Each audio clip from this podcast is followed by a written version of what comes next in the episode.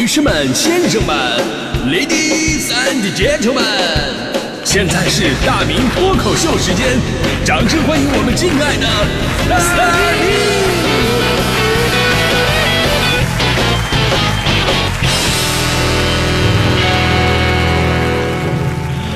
明！好，欢迎各位来到今天的大明脱口秀，我是大明。哎，曾经呢，有人问我一个非常奇葩的问题，他问我你快乐吗？我说我快乐呀。然后他说不，你不快乐。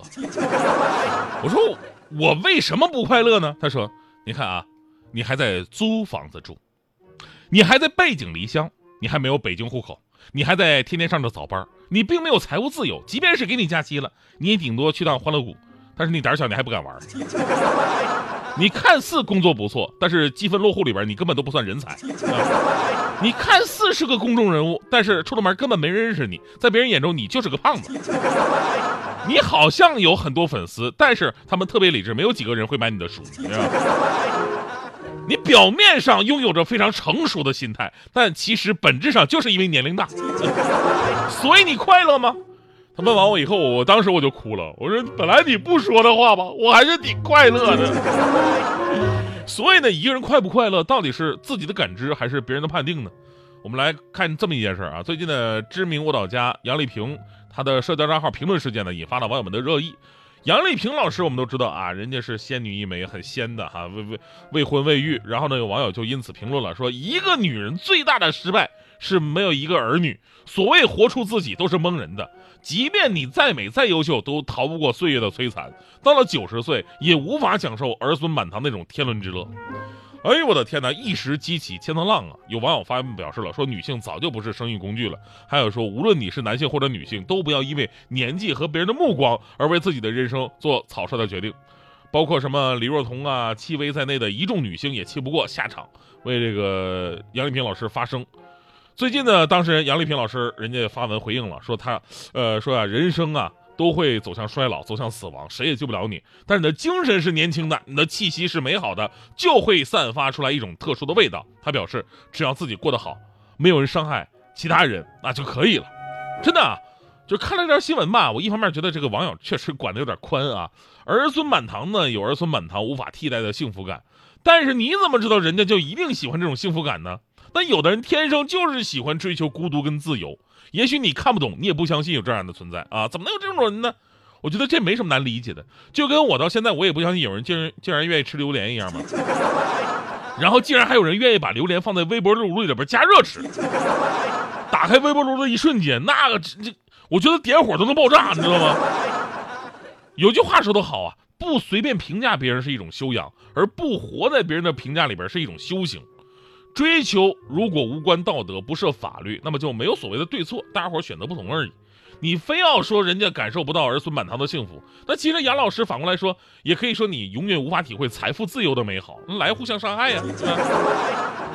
但是我觉得吧，真的没有必要跟这个网友较真儿，真的，因为就算你告诉他，哎，我过得很快乐，我真的很快乐，他依然会说不，你不快乐，你还没有北京户口，知道吗？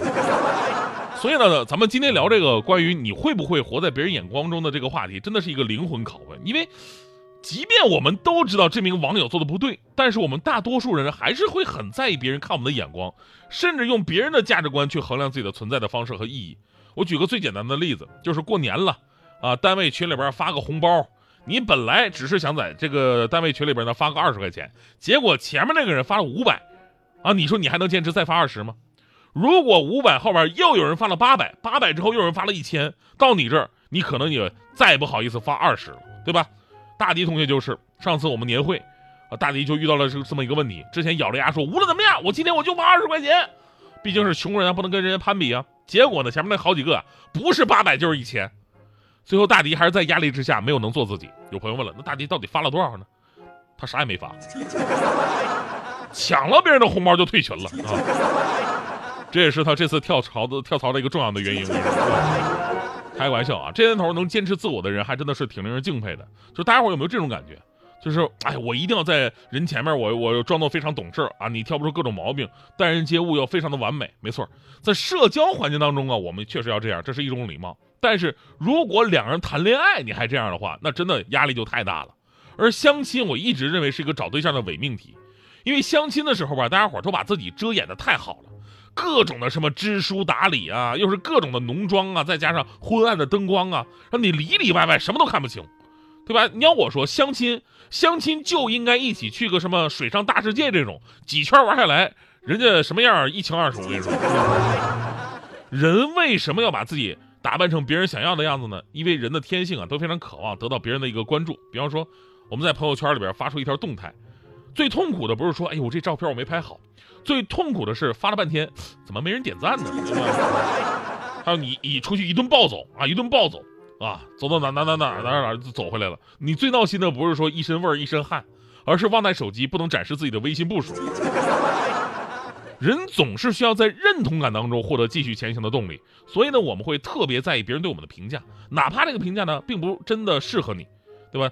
这个感觉，当你到了一个完全陌生的环境，就会特别的强烈。真的，我们在一个陌生的环境当中，会有意无意的模仿身边人的举动，让自己看 看起来不是那么的与众不同啊，不是那么的特殊。比方说，当年我刚到南方工作的时候，我去当地的这个永和豆浆吃饭。这北方人吃油条啊，习惯是这样的，咱们是喜欢蘸着豆浆啊，或者蘸着牛奶吃，哎，这样很好吃啊。油条很软，然后豆浆、牛奶那个香味儿还能浸泡在油条里边。但是当时我这么做的时候呢，我身边投射出来好几十道异样的目光，就他们看着我是特别不顺眼的。那会儿也就是没有微博，就是要我都能上当地的热搜，你知道吗？那种眼光我能读出来，就是我的天哪，有人吃油条竟然蘸豆浆，还有这种吃法，这也太恶心了吧！然后我一看他们，他们怎么吃？吃油条竟然是蘸酱油醋，就跟吃饺子一样，这当地人的一种习惯。于是呢，我为了不显得自己跟别人很特殊，我要融入这个圈子，我尝试学习这种吃法，蘸酱油醋，努力的融入他们。如今呢，我已经戒了油条十五年了，真的是我再也不吃了。真的我就不明白了，你说你接受不了油条蘸豆浆，那么你们是怎么接受火锅里边放油条的呢？这是。所以呢，不喜欢就是不喜欢，何必强求呢？如果你说做人连最基本自己的样子你都活不出来，那还有什么意思呢？我们很多时候过于在意别人的眼光，慢慢就活成了别人眼中的样子，而忘了自己到底想要什么。但是每个人都知道，只有做最舒服的自己，你才能过最舒服的生活。所以，我真的，我我现在我这个我看了一圈，我这个朋朋友里边，我最羡慕的就是我朋友强哥强嫂他们俩，他们俩在一起就是那种感觉，没有任何的做作。哎，我在你面前就是我最舒服的自己了，这感觉特别棒。也是人家两个人感情基础打得特别好。当时他们也是相亲认识的，但他们相亲跟别人都不一样啊。人家相亲的时候就特别的真实。当时的情况是这样的，其实最开始啊，强哥是没有看上强嫂的，不过呢，出于礼貌，还得请强嫂吃饭。点菜的时候呢，强哥就心想了，是怎么才能把这个女的吓走呢？强哥山东人嘛，于是啊，就专门点那个味儿大的，什么大葱蘸大酱啊，小葱拌豆腐啊，干豆腐卷大葱啊，这样，就故意刺激强嫂。结果强嫂当时腾的一下脸就红了，就好像生气了。强哥心里暗爽，哈哈，这下应该没戏了吧？哈哈。结果呢，强嫂一拍桌子，痛快！